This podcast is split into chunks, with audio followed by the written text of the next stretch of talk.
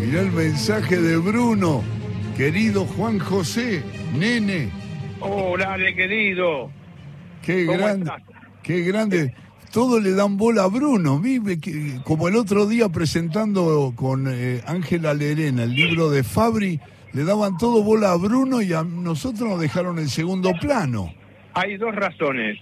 Una es que Bruno es encantador y la otra que sabe de fútbol más que vos y que yo juntos. es verdad. Escúchame, me, estuvo diciendo, ahora va a llamar, porque me yo le decía, Canté no juega, porque está lesionado el, el volante de Francia, que para mí es un jugador extraordinario. Y me dijo, no, no, pero abuelo, dice, lo reemplaza Francia y me dio el nombre del tipo, que es un fenómeno, me dijo. Claro. Un, moreno, pero ahora que le pido a Bruno que nos llame para que me diga el nombre y apellido, Aurelien no sé qué. Aurelien, yo te lo digo, se, llama Aurelien Chouameni, pero lo, más extraordinario de todo esto es que cuando dijo eso, yo le dije, sí, bueno, pero también está Camavinga, y el tipo me dice, sí, sí, Camavinga, Eduard Camavinga, ya sé, pero ese es un corredor que corre mucho pero juega poco. ¡No!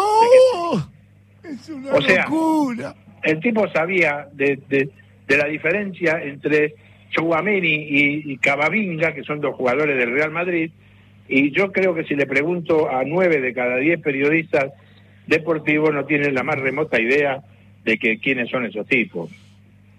Voy a decir algo que tenés que taparte los oídos porque sé que no te gustan los elogios, pero tengo que decir algo porque no no no porque lo siento, sino porque me parece que para presentar el libro que hiciste con Oscar Barnade, es Juan José Pano, el nene Pano, un periodista, si digo histórico me va a decir, uy, me pusiste en el plano del siglo pasado. Claro, viejo.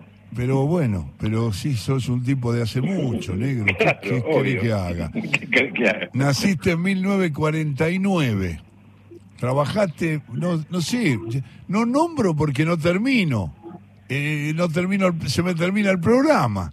Laburaste en todos lados y, y, y, Juan es, más allá de las opiniones futboleras, eh, es uno de los periodistas que yo considero, si querés, lo pongo en un lugar muy, muy, muy destacado de las personas que han puesto su pensamiento al servicio de la pasión que tienen por esto, pero nunca apartarse de la razón y del equilibrio. Es el valor que tiene la, postura del nene en todos sus aspectos, ya sea como docente, ya sea como compañero, es una, una postura que invita siempre a ese periodismo sano, a, a esa cosa de exponer ideas, discutir, debatir. Eh, nosotros tenemos algunas visiones del juego bien opuestas, bien distintas. Este, nos hacemos bromas entre los dos.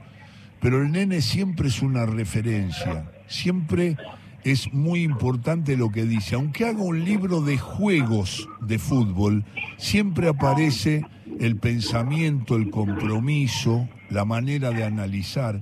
Y en este caso, con un tipo tan completo con el que laburé mucho, con Oscar Rubén Barnade, armaron una, una serie de mitos y leyendas en la historia de los mundiales que presenta el Grupo Octubre y que tiene un dibujo del increíble Rep, Miguel, que debe ser uno de los mejores este, eh, dibujantes de todos los que conocemos.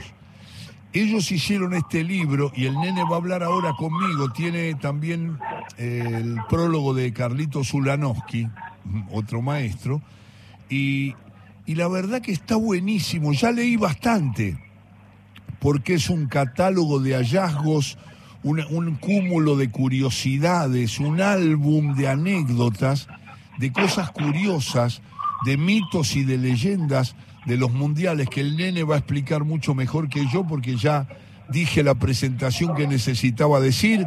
Me lo dedicaron el libro del Grupo Octubre, Mitos y Leyendas en la Historia de los Mundiales, con ese abrazo fraternal, futbolero y maradoniano que le faltó al nene Pano ponerme, porque me puso abrazo fraternal y futbolero. Este, pero dale, ahora habla vos, viejo, yo ya, la dije todo. Y bueno, pero yo te dejo hablar porque son todos elogios y, y, este, y es extraordinario. y desde ya te, lo que te critique? Sos un exagerado, pero bueno, yo te lo te, agradezco de corazón porque sé que todo cuanto decís son cosas que, que, es lo que, que, sentí, que es lo que pensás. Eh, la verdad es que fue un placer laburar con, con Oscarcito Bernal. Venimos ahora de la presentación del libro en la feria de Deportea. No diga. Eh, estuvimos ahí con, también con Alejandro Fabri, que presentó sus historias secretas, que es un libro eh, de características muy similares. Y, venimos muy felices por el encuentro, por la cantidad de amigos que había y porque nos dimos el gusto de hacer este libro que eh, de, algún modo intentaba refutar algunos mitos y algunas leyendas y de algún modo también intentaba levantarlo, porque a veces las leyendas y los mitos tienen más peso y más fuerza que las que las verdades absolutas. Y, bueno, y nos hicimos ese libro con, con, con mucho amor, nos resultó mucho más, este, nos resultó muy sencillo ponernos de acuerdo. Eh, Oscar maneja muchísimos datos, muchísima estadística, eh, y yo tengo, bueno, también vivencias de muchos mundiales, porque como bien decía, soy un histórico, pero ese, ese, ese hecho de ser histórico me permitió estar en el 74, en el 78, en el, en el 82, en el 86, en otros y en varios mundiales más. Entonces eh, tengo la, la, vivencia del gol de Maradona a los ingleses y tengo el partido contra contra Holanda, el 4 a 0 en, en Alemania del 74 y cuatro años después la revancha y, bueno, y tengo el, gol de Maxi Rodríguez y el de Cambiaso en Kelsenkirchen, este, pero bueno, hicimos, recreamos todo esto, por ejemplo, en el gol de Cambiaso lo complementamos con un poema que escribió Juan Sazurain, que es el director de la Biblioteca Nacional, un periodista amigo, querido, este gran escritor que escribió un poema a propósito de ese gol de cambiazo contra Serbia y Montenegro. Y, bueno, y el libro es eso, es un juego, es un, son tiramos paredes con la literatura, con el arte, con, con, las anécdotas, con los recuerdos, con, con la vivencia. Bueno, este, jugamos con todo eso y nos encantó hacerlo y seguramente a la gente le va a gustar leer sobre todas estas historias, leer sobre eh, Obdulio Varela, si es verdad o no que se iba a tomar café con los con los vencidos el día del maracanazo y con y con las historias de los de los austríacos y las historias de los de los mágicos mafiales y del Brasil del 70 y bueno todo eso todo eso que nos apasiona porque el fútbol argentino eh, en el marco de los mundiales lo que tiene es genera una pasión incontenible es así, es la voz del nene Pano, Juan José, que escribió con Oscar Barnade el libro Mitos y leyendas en la historia de los mundiales del grupo Octubre, con dibujos de rep, grande Miguel. Y en el primer capítulo, nene, hay algo que no todo el mundo sabe, que yo por supuesto conocía, que es el día que transmitieron a Inglaterra en un mundial sin nombrarla y me gustaría que en ese capítulo primero hicieras una referencia, quizá no extensa, pero que digas en esa transmisión de Juan Carlos Morales, de Beto González y de Julio César Calvo, de Rivadavia, que pasó este hecho increíble, porque creo que fue una decisión de las autoridades de Radio Rivadavia, ¿no? Exactamente, fue en plena guerra de las Malvinas, jugaban Alemania e Inglaterra, la dirección de la radio les ordenó a Juan Carlos Morales y a sus comentaristas, Julio César Calvo y Beto González, que digo de paso y rápidamente, Julio César Calvo era hermano de Adriana Calvo de la Borde, uno de los testimonios más conmovedores en la película 1985, y cierro paréntesis con esto y cuento que en ese partido les ordenaron que transmitieran el partido sin nombrar a Inglaterra. Tenían que transmitir y no, no podían decir la palabra Inglaterra porque estábamos en plena guerra de las Malvinas. Entonces eh, Juan Carlos Morales decía, avanzan los de rojo, avanzan los que están en el ataque en este momento. Este, y, era todo así, era una obra maestra del absurdo. No, no, no pudieron nombrar a Inglaterra, decir que no hubo goles, el partido terminó 0 a 0, pero ya, ya no sabían qué sinónimo poner, decían los piratas, cualquier cosa decían, pero no podían nombrar a Inglaterra. Una verdadera este, locura, un absurdo que forma parte de nuestra idiosincrasia y de nuestra historia, ¿no? Son lo que comenta el nene Pano, parece mentira desde el desconocimiento que alguna gente puede tener de esta circunstancia que sucedió en la radio argentina y que fue así, no se nombraba a, a Inglaterra, se daban señales de que era Inglaterra. Claro, además de eso hay, hay un testimonio de eso en el libro Días de Radio que hicimos con, con Carlos Urano, que Marta Merkin había, que se encargaba de los audios de, en ese libro, eh, recogió un, fragmento de eso y está la voz de Morales diciendo todas estas barbaridades. Hay un testimonio auditivo de todo eso. Una, una locura, una verdadera locura. Es el nene Pano, estamos hablando del libro Mitos y Leyendas en la historia de los mundiales que presentaron hoy ahí en TEA. Y la verdad que eh, da gana. Enseguida nos pasa a los futboleros. Te debe pasar con otros libros, nene que uno abre, abre el libro y, hay una historia del Brasil del 70, de cómo se juntaron esos maestros del juego. Y, y te quedás, te quedás porque son esta historia que acabas de contar y que está en el primer capítulo. La gente que no lo sabe se meten en los detalles, porque todo el mundo conoce a Calvo y a, y a Beto González y valora el, el relato espléndido de Juan Carlos Morales y esa, es, esa directiva de la gente de Rivadavia. Sí, no lo. Son cosas que uno se invita en estos mitos y leyendas que escribió el nene con Barnade a leerlas, ¿no? Sí, nosotros somos, a veces decíamos con Barnade que nos sentimos como Sherezade en las mil y una noches.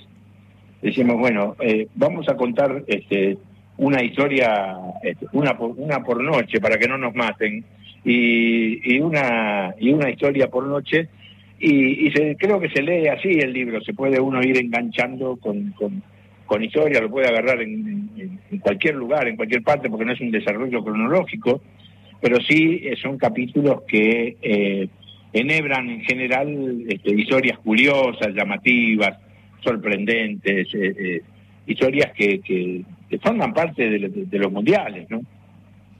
Así es, así es.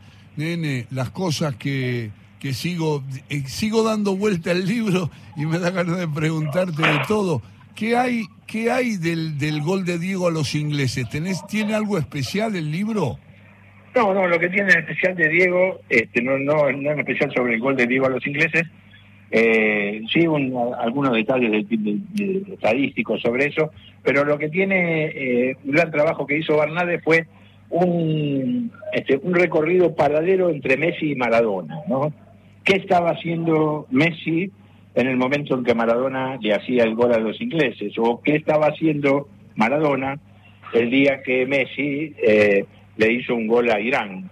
Eh, y, va haciendo un juego de, espejos y, paralelismos entre Maradona y Messi, que es un, hallazgo de, de, ese trabajo de, de Oscarcito Bernade, que es un fenómeno de tipo, además, vos lo conociste muy bien. Sí, sí, lo conozco muy bien. ¿Cómo, cómo enfocan el, el, mundial que ganó Inglaterra en Inglaterra? Porque ya el título me lleva a entender lo que yo ya sé, pero a lo mejor mucha gente no lo revisó. Robo para la corona, ¿no? El 66.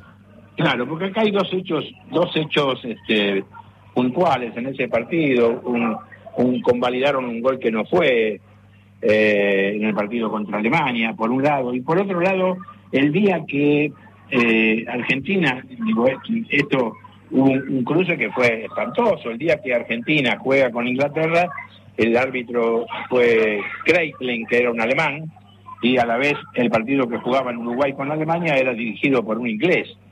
Un verdadero eh, despropósito de la FIFA, y, y, eso sumado a ese gol que no fue y que le permitió a Inglaterra que son los, los inventores del fútbol, quedarse con el Mundial, con el único Mundial que ganaron, que lo ganaron en su casa, y con un gol fantasma, porque eh, cualquier, si, existiera el VAR, eh, es cierto que si existiera el VAR tampoco el gol de Maradona hubiera sido válido, pero si, si existiera el gol de Maradona con la mano, digo, pero, pero si, hubiera existido el VAR no era gol válido ese gol con el que Inglaterra este, terminó ganándole, después es un gol más, pero terminó ganando con ese gol a Alemania.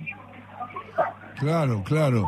Estaba recorriendo, eh, hay un momento en que el libro del Nene Pano y de Oscar Barná, de mitos y leyendas en la historia de los mundiales, y, eso está muy bueno, nene. Eso lo, lo leí, lo ojeé leyéndolo, digamos. Le di más bolilla que, que, un repaso así más, que es mundial por mundial, porque son reflexiones y detalles y opiniones de algunos protagonistas y algunos que miraron esos mundiales, por ejemplo el del 70, la opinión de Saporiti sobre el seleccionado de Brasil, la de ustedes, y me gusta mucho esa picada porque cuando llega un mundial uno siempre tiende a hacer un balance y a recorrer aquella historia de Italia generando presiones con, con el Duce, con Mussolini, generando tanto temor en todos y generando los triunfos de Italia, que también tenía buenos jugadores.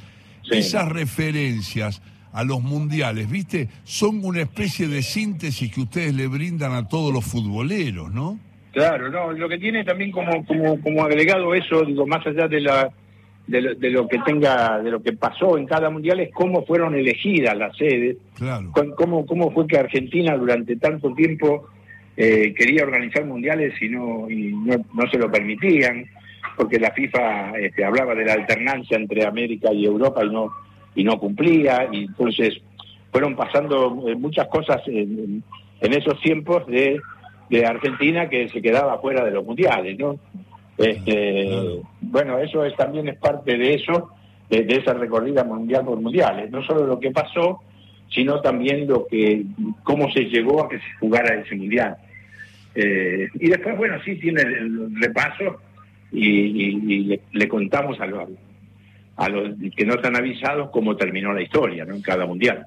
Todavía no llegué, pero decime un, detalle. Estoy hablando con el nene Pano del libro Mitos y Leyendas en la Historia de los Mundiales.